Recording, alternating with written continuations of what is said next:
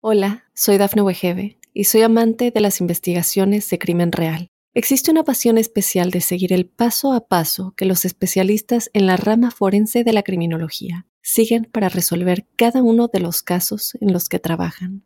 Si tú, como yo, eres una de las personas que encuentran fascinante escuchar este tipo de investigaciones, te invito a escuchar el podcast Trazos Criminales con la experta en perfilación criminal, Laura Quiñones Orquiza en tu plataforma de audio favorita.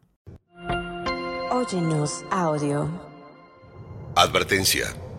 El siguiente episodio tiene contenido que puede molestar la sensibilidad de algunas personas. Bienvenidos a Pasión que Mata.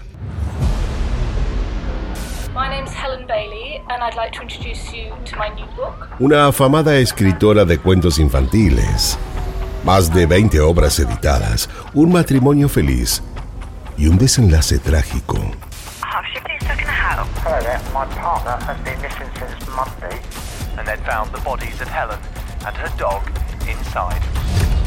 Una inesperada muerte, una fuerte depresión, soledad y vacío, hasta que la llegada de un nuevo amor cambia todo para siempre y la lleva directo a su final.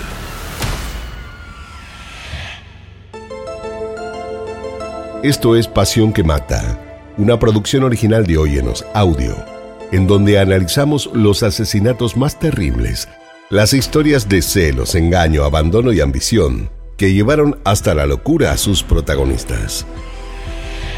En el episodio de hoy hablaremos de Helen Bailey, la afamada escritora inglesa y su trágica muerte. Soy Fabián Carabajal. Bienvenidos.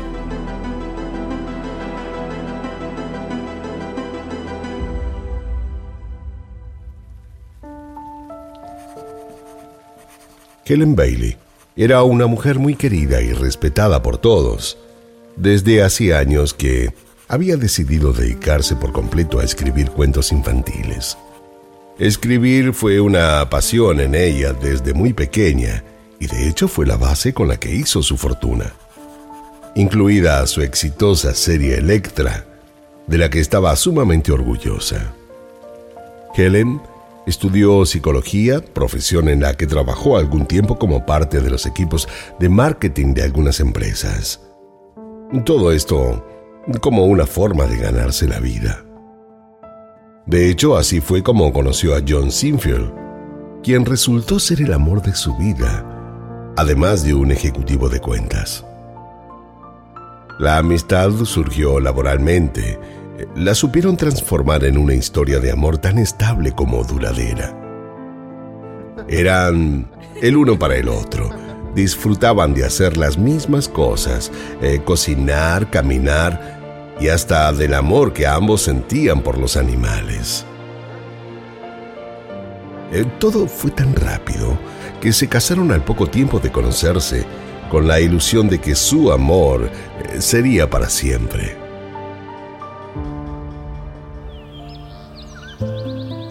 Helen había nacido en Northumberland, un lugar ubicado en la frontera con Escocia, y ya casada se mudó a Highgate, al norte de Londres. Un pueblo separado de la capital por la carretera principal hacia el norte, con espacios verdes, bosques y árboles milenarios. Un lugar tranquilo, con una arquitectura bien georgiana, que se logró posicionar como una de las zonas más caras de Londres para vivir. Vivían allí entre la tranquilidad de casas espaciosas, jardines floridos y esos típicos ventanales ingleses que enamoran. Los años solo hicieron que las cosas mejoraran más y más entre ellos. Bueno, no eran de discutir y los problemas que tuvieron que atravesar supieron sortearlos con buen diálogo. Hacía 22 años que estaban juntos y pensaron en hacer un viaje para celebrarlo. Allí, en medio de tanta felicidad, bueno, digamos que el diablo metió la cola y la suerte les jugó una muy mala pasada. En febrero del año 2011 un hecho trágico atravesó la vida de ambos y el mundo de Helen se vio derrumbado por completo y para siempre. Juntos fue que planearon ir de vacaciones a Barbados, una isla ubicada en el Mar Caribe con muchos peligros naturales como huracanes, tormentas y hasta marejadas ciclónicas. Pero ellos amaban esa isla. Querían descansar en las paradisíacas playas de arenas blancas y bucear un poco en el agua, donde la temperatura resultaba increíble, 32 o 33 grados. El viaje lo organizaron con tiempo. Cada excursión, comida y alojamiento había sido elegido por ambos, en el medio de las típicas charlas que solían tener en el jardín con una copa de vino en la mano. Al llegar, fueron directo al hotel para dejar sus pertenencias y tan rápido como lograron hacerlo, se pusieron los trajes de baño y fueron rumbo a la playa. A medida que pasaban los días, eh, se los veía más y más felices. Todo estaba saliendo de maravilla, hasta que algo lo cambió todo. John había decidido ir a nadar. Él siempre fue un eximio nadador, por lo que para Helen no resultó ser un problema.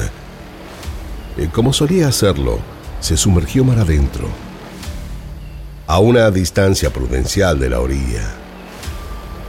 El día era apacible y el mar parecía calmo. En las playas eh, había muchos turistas que estaban como ellos disfrutando de Barbados. En un momento, y sin que nadie se diera cuenta, John quedó atrapado en una fuerte corriente del mar. Luchó con todo lo que pudo para resistir y no dejarse arrastrar. Dio una, otra y otra brazada, pero las fuerzas de la naturaleza y su cansancio no pudieron más. John estaba exhausto, sabía que no podía dejarse ganar, sintió miedo y no tuvo más energía para continuar. Pero el mar no perdona. Y John pese a todo su empeño, terminó por ahogarse.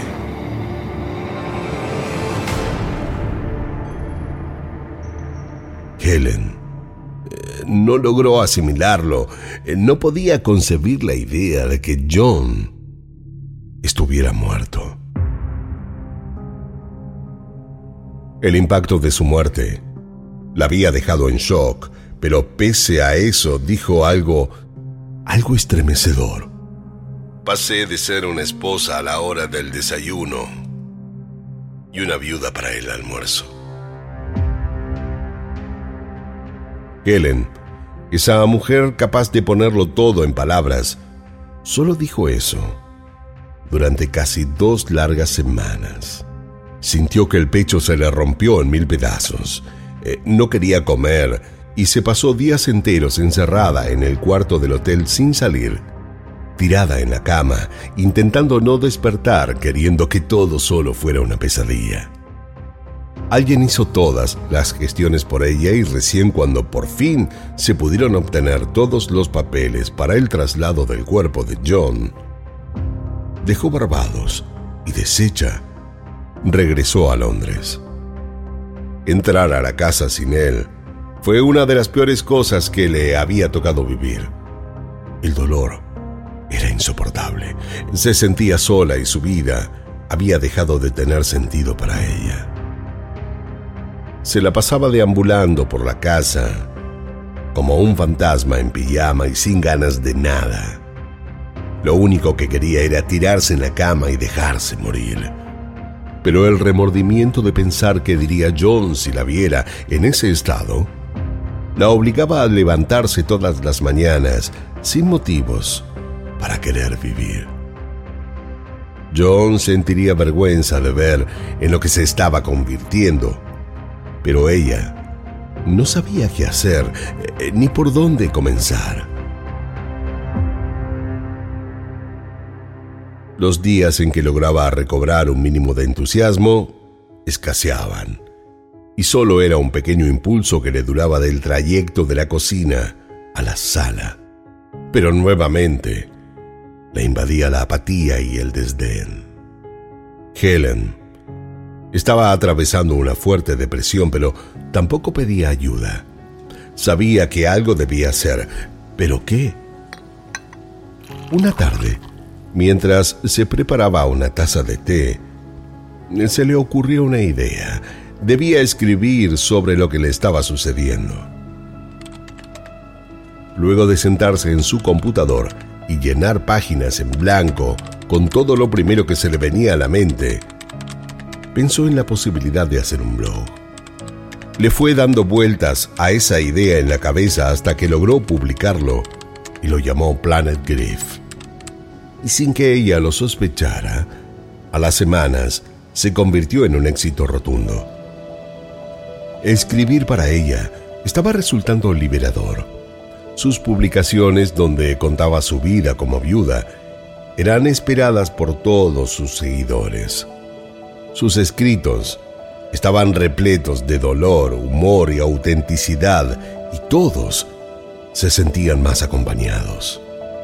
Allí volcó el vacío que sintió sin John, cómo fue atravesar las fiestas, el silencio de la casa vacía, los paseos del perro que debió continuar haciendo sola, y el dolor de estómago que la invadía cuando se sentaban en el jardín con una copa de vino, recordando las conversaciones que habían mantenido juntos por años. La posibilidad de compartir con los lectores su tristeza, contándoles cómo llevaba su duelo día a día, eh, le volvió a dar un sentido a su propia existencia. Y fue casi de inmediato que le comenzaron a llover los comentarios y mails de apoyo de personas que estaban atravesando por lo mismo. Todos se sentían más acompañados en ese difícil proceso. ¿Cómo no la iban a entender todos aquellos que estaban transitando por lo mismo? ¿Quiénes sino ellos para comprender lo que le estaba ocurriendo. Su blog, Planeta Duelo, pasó a ser la razón por la cual seguir viviendo, y como todo en la vida, eh, una cosa llevó a la otra, y así fue que pudo conocer a un nuevo hombre, por el cual casi de inmediato sintió una empatía profunda. Helen se puso a seguir páginas y grupos en las redes que hablaban sobre el duelo. Allí, entre muchos, estaba Ian Stewart, un viudo espléndido de cabellera gris que la cautivó de inmediato. De escribirse mensajes, eh, pasaron a tener largas y entretenidas conversaciones telefónicas hasta que, finalmente, se animaron a verse. La relación entre ellos fluyó de forma natural, orgánica, como, como si se conocieran de toda la vida. Se pusieron de novios. Y pasados unos meses, eh, les pareció oportuno irse a vivir juntos, por lo cual decidieron comprar una casa en el lugar llamado Royston, en el condado de Herefordshire, en el sureste de Inglaterra, donde se fueron a vivir con los hijos de él.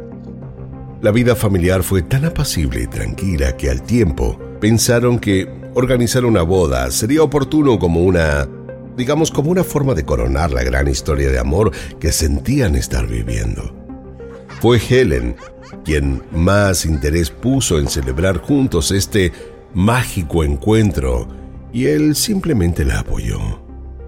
Pero en el medio de estos preparativos, Extrañamente, Helen desapareció.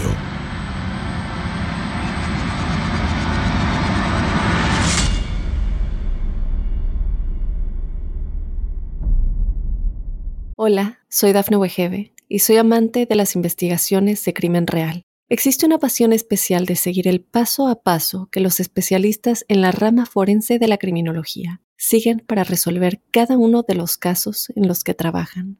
Si tú, como yo, eres una de las personas que encuentran fascinante escuchar este tipo de investigaciones, te invito a escuchar el podcast Trazos Criminales con la experta en perfilación criminal, Laura Quiñones Orquiza, en tu plataforma de audio favorita.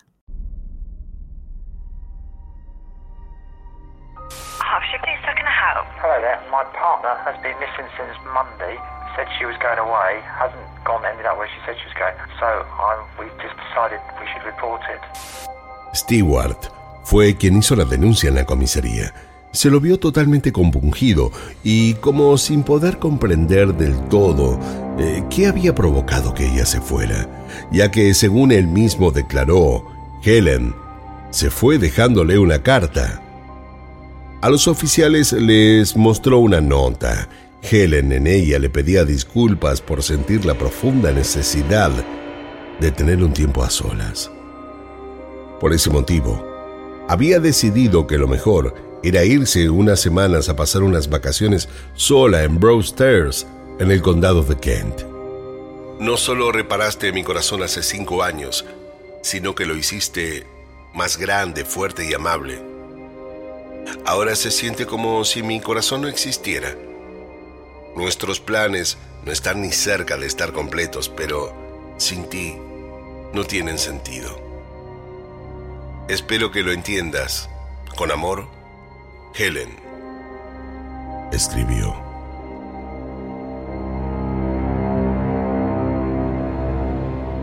Él, pese a ello, intentó comunicarse con Helen, pero no tuvo suerte. Le dejó más de un mensaje en su teléfono, pero ella nunca los contestó. Solo dime si estás bien. Por favor, llámame. No entiendo qué pasó, pero sería bueno que podamos hablarlo. Te extraño mucho. Por favor, vuelve pero sus mensajes fueron en vano. Helen parecía no quererle responder. Cuando tanto sus amigos como seguidores se enteraron de su desaparición, comenzaron a escribirle, pero Helen tampoco les contestó. ¿Qué fue lo que en verdad le pasó a Helen? ¿Qué es lo que le había sucedido? La policía no podía saber con certeza que lo que estaba diciendo Stewart fuese verdad, por lo que las sospechas comenzaron a recaer sobre él. Para los investigadores algo no encajaba. Además, lo observaron de inmediato como un hombre sumamente frío, narcisista, calculador, y sintieron que les estaba ocultando algo. Para ellos, su relación con Helen era parte de un plan. La consideraron una mentira de principio a fin cuyo único objetivo había sido heredar sus posesiones. En el dinero como móvil, creyeron encontrar respuestas y la causa por la cual lograrían finalmente hacer que Stewart termine tras las rejas. Sin él saber que lo estaban observando, cometió prontamente los errores con los que lograrían inculparlo. El mismo día de la desaparición de Helen, Stewart se puso a trabajar en su computador. Entre las muchas cosas que hizo, elevó la cantidad que se transfería cada mes de forma automática desde la cuenta de ella a la que ambos compartían, de 600 a 4.000 libras. Pero no solo eso, Mientras Helen estaba siendo buscada, él trató de utilizar poderes notariales para vender un piso propiedad de Helen en la localidad de Gateshead, al noroeste de Inglaterra. Parecía estar apurado y sumamente interesado en hacerse cuanto antes del dinero y los bienes de Helen. En vez de mostrarse triste, eh, se lo veía más bien ansioso lleno de nuevos proyectos. Parecía como si poco o nada le importara encontrarla. Pero lo cierto fue que mientras todos la buscaban noche y día, Helen y su perro Boris ya estaban muertos. El asesino los escondió a tan solo metros de donde la policía investigaba. Tristemente Helen y su mascota fueron arrojados a una fosa séptica debajo de la casa que había comprado junto a Stewart. Y sus cuerpos fueron encontrados recién tres meses después de iniciada la búsqueda. His well-known fiancée had been missing for three months. But just hours before that arrest, police had started to dig under the couple's garage. They'd opened up the hidden cesspit and they'd found the bodies of Helen and her dog inside.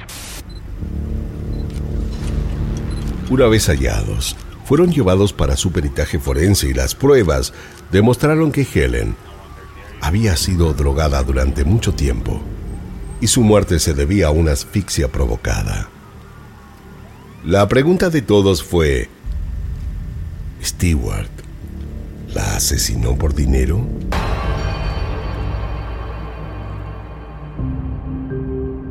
Él siempre fue un hombre callado. Solía hablar poco. Jamás conversaba de sus cuestiones personales, por lo que sus más allegados prácticamente no lo conocían en profundidad. Para ellos, era visto como un hombre reservado, más bien tímido, que nunca se abría del todo con nadie. La mujer de Stewart, Diana, había fallecido en el año 2010 como consecuencia de un ataque epiléptico en el jardín de su casa, en Cambridgeshire, al sureste de Inglaterra. Él mismo fue quien debió llamar a emergencias al encontrarla desvanecida y muerta. Uno de sus hijos, Oliver, de apenas 15 años, ni bien llegó a su casa, al verse con ambulancias y policías en la puerta de su vivienda, temió que su padre hubiera sufrido otro de sus ataques, miastenia gravis, una enfermedad rara que a largo plazo provoca debilidad muscular. Sin embargo, al encontrarlo al pequeño desesperado, un oficial de policía le dijo que se trataba de su madre y que ella había muerto. El pobre Oliver tuvo que ver a su madre tirada en el piso, eh, sin respirar y con espuma que le salía de la boca. Eh, todo fue un total espanto. Su hermano Jaime, de 18 años, recibió la triste noticia mientras rendía su examen de manejo. Él le dijo a la policía que sabía que su madre sufría de epilepsia y que tomaba una medicación todas las mañanas, aunque nunca la había visto tener un ataque. Además, contó que Stewart y Diana estaban atravesando tiempos difíciles. Semanas antes a su fallecimiento, las peleas entre ellos habían sido constantes.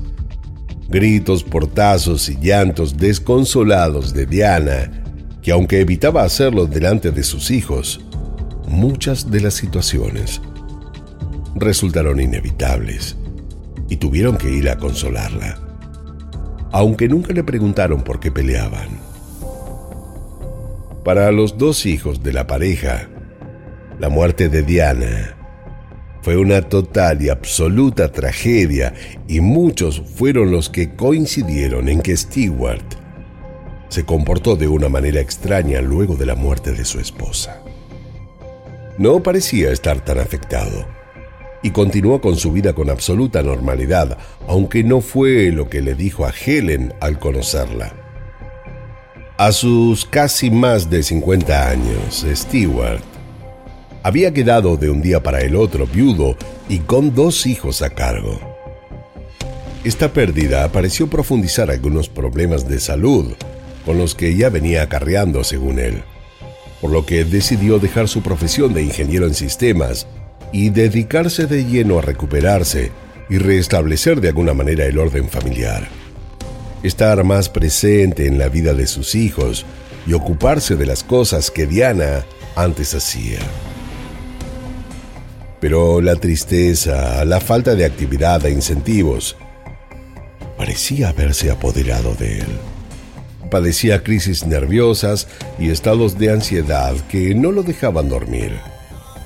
Preso del insomnio, fue que tomó la decisión de consultar con un especialista, quien le recetó un medicamento, Sopiclón, para que logre descansar. La misma droga que se halló tiempo después en el cuerpo de Helen. Pero Stewart Parecía haber cosechado muchos enemigos, nadie lo quería y los testimonios sobre él no resultaron a su favor. Ah, es un hombre que carece de personalidad y apenas tiene voz propia. Generalmente no habla con nadie. Jamás entendí qué es lo que hacía con Diana y menos aún con Helen. Nunca en un millón de años los hubiera juntado como pareja. Dijo Mavis Drake, una de sus vecinas. Para cuando el juicio comenzó, Stewart continuó sosteniendo su inocencia. Su rostro no denotaba ningún tipo de preocupación y creyó que saldría libre de las acusaciones que pesaban sobre él. Mientras tanto, los fiscales expusieron un sinfín de evidencias que lo comprometieron por completo. Para los investigadores, Stewart fue quien asesinó a Helen aquel primero de abril y no finalizarían hasta poder comprobarlo. Para ellos, Stewart, luego de asfixiar a Helen, fue a ver a su hijo Jaime. Como si fuera un día más, decidió que sería bueno ir a jugar a los bolos y luego, como se les hizo un poco tarde, optaron por cenar juntos comida china. Lejos de estar preocupado por la supuesta desaparición de Helen, se dedicó a seguir con su vida normal y sin mayores tropiezos. De hecho, compró los boletos para la nueva temporada de su club favorito, Arsenal, y hasta se fue de vacaciones a Mallorca a tomarse, según él dijo, unas merecidas vacaciones. Todos estos gastos los hizo con la cuenta que compartía junto a Helen. Dinero que no había sido ganado por él, pero que muy generosamente ella le había permitido acceder estando aún con vida. Pero la policía no tardó mucho en descubrir que con la muerte de Helen, Stewart pasaría a ser el único heredero de una suma cuantiosa de dinero, más de 5 millones de euros. La muerte de Helen parecía ser la solución económica que él tanto había estado buscando. La policía continuó tomando declaraciones y fue en una de ellas que una vecina les habló de la fosa séptica que Stewart tenía escondida debajo de su garage. Inmediatamente el juez libró una orden de allanamiento y la policía llegó hasta el domicilio, esperando encontrarse con lo peor.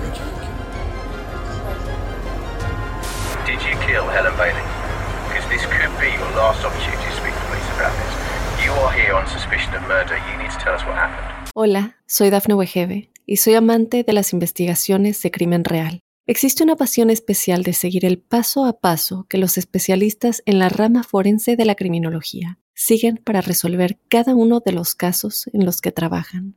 Si tú, como yo, eres una de las personas que encuentran fascinante escuchar este tipo de investigaciones, te invito a escuchar el podcast Trazos Criminales con la experta en perfilación criminal, Laura Quiñones Orquiza, en tu plataforma de audio favorita.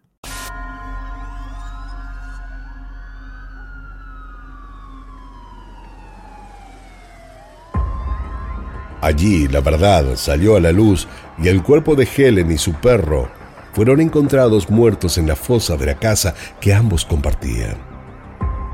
Casi tres meses después de la desaparición, Stewart fue acusado de homicidio y tuvo que esperar tras las rejas hasta el día del juicio.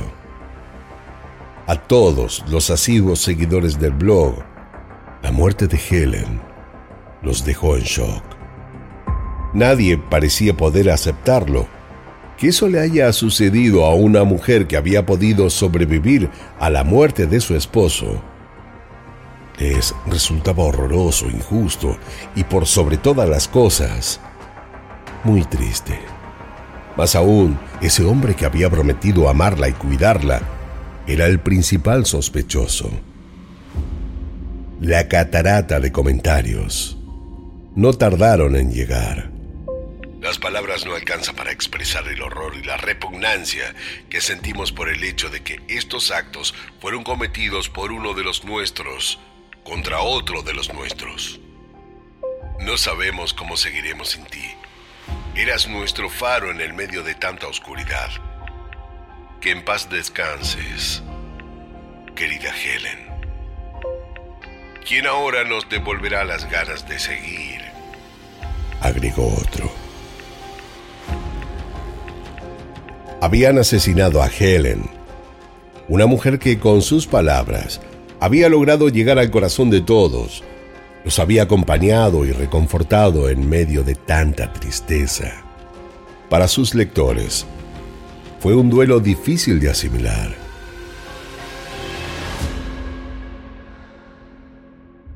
La consejera en duelos, Shelley Whitehead, a quien Helen visitó en algunas oportunidades luego de la tragedia que sufrió con su esposo, fue una de las que se sumó a la lista de comentarios que se hicieron presentes en las redes.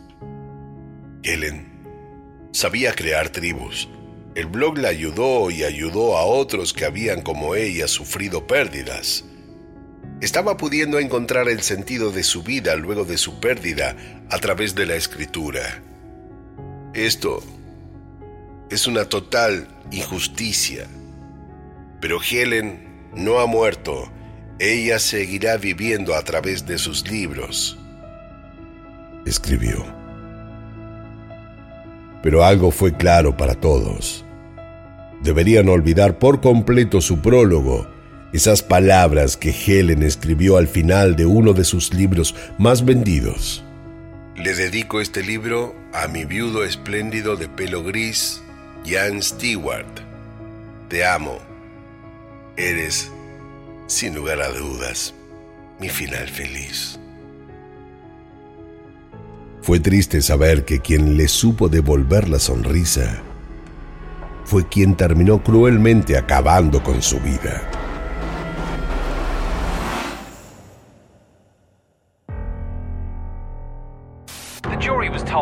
Opening day of this trial that 61-year-old Stewart was already a convicted murderer. Luego de un juicio corto, donde todos los medios y la opinión pública lo siguieron muy de cerca, Jan Stewart, lejos de lo que él suponía, fue condenado a 34 años de prisión por el tribunal inglés, acusado del asesinato de Helen Bailey. Recibió la sentencia en silencio, no mostró estar afectado, miró todo el tiempo al piso y apenas levantó la vista. Salió de la sala esposado y no hizo ninguna declaración. Como era de suponer, esta condena obligó a la justicia a reabrir el caso de la muerte de Diana, su primera esposa. Stewart, en su momento había declarado que salió de su casa a hacer unas compras. Tardó apenas una hora y al regresar se dispuso a acomodar las cosas en la heladera. Llamó a su esposa varias veces para que lo ayude, pero ella nunca le contestó. Pensó que estaría haciendo otras cosas, pero cuando concluyó con todo, la buscó dentro de la vivienda. Fue a la sala, recorrió los cuartos y luego se dirigió al jardín, donde según él, la encontró tirada en el suelo. Tenía las manos al costado del cuerpo, los ojos abiertos y no respiraba. De inmediato fue a buscar el teléfono y llamó a emergencias. Mi esposa tuvo un ataque. Está en el jardín. Pero ya era tarde. Ella había fallecido.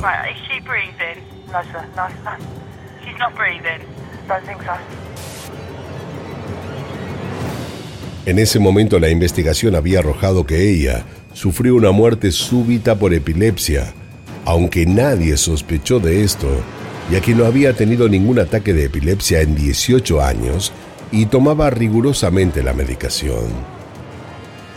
Ahora, estando él en prisión, tenían motivos para sospechar de Stewart y harían todo lo posible por descubrir la verdad, aunque sabían que la investigación tendría que enfrentar varios obstáculos importantes. Uno de ellos era que el cuerpo de Diana había sido incinerado de forma rápida a pedido de él y además no se habían realizado las pruebas toxicológicas post-mortem. Las posibilidades de poder llegar a la verdad parecían tanto lejanas como imposibles. Sin embargo, los detectives siguieron un camino bastante inusual y usaron su cerebro como evidencia. Es que Diana había donado su cerebro para la investigación médica. Por tal motivo, el superintendente Jeremy Kent de la Unidad de Delitos Mayores de Bedfordshire descubrió que el cerebro estaba aún guardado en el hospital y con la orden de un juez lograron rescatarlo. Poder acceder al cerebro de Diana fue absolutamente crucial para el caso. Inmediatamente un equipo de científicos y patólogos fueron reclutados para volver a examinar el tejido cerebral de Diana. Sabían que llevaría tiempo y paciencia, pero no cesarían hasta llegar a la causa real de la muerte de Diana. Safan Sarraj, neurólogo patólogo del Hospital King's College de Londres, fue el primero en confirmar haber encontrado cambios en el cerebro que consistían en isquemias tempranas, algo que definió como daño a las células debido a la falta de oxígeno y riego sanguíneo. Parecía no caber dudas que Diana había sido ahogada por Stewart. Y esto lo revelaba el mismo análisis de su tejido cerebral. Los rastros de isquemia son imposibles de encontrar en un ser humano sano que respira, dijo uno de los investigadores. Mientras la justicia avanza, Jan Stewart sigue negando su responsabilidad en este crimen y se declara inocente.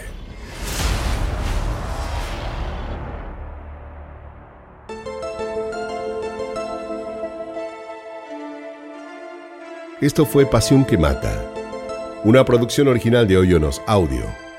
No olviden suscribirse y calificarnos en todas las aplicaciones de podcast. Soy Fabián Carabajal y nos escucharemos en el próximo episodio, en donde, como siempre, descubriremos cómo la obsesión puede confundirse con amor cuando en realidad llega a ser una pasión que mata. En la narración Fabián Carabajal. Producción ejecutiva Daphne Wigebe, guion y producción Débora Montaner. Edición y montaje Fabián Carabajal, Diego Arce. Música original Janon Joel.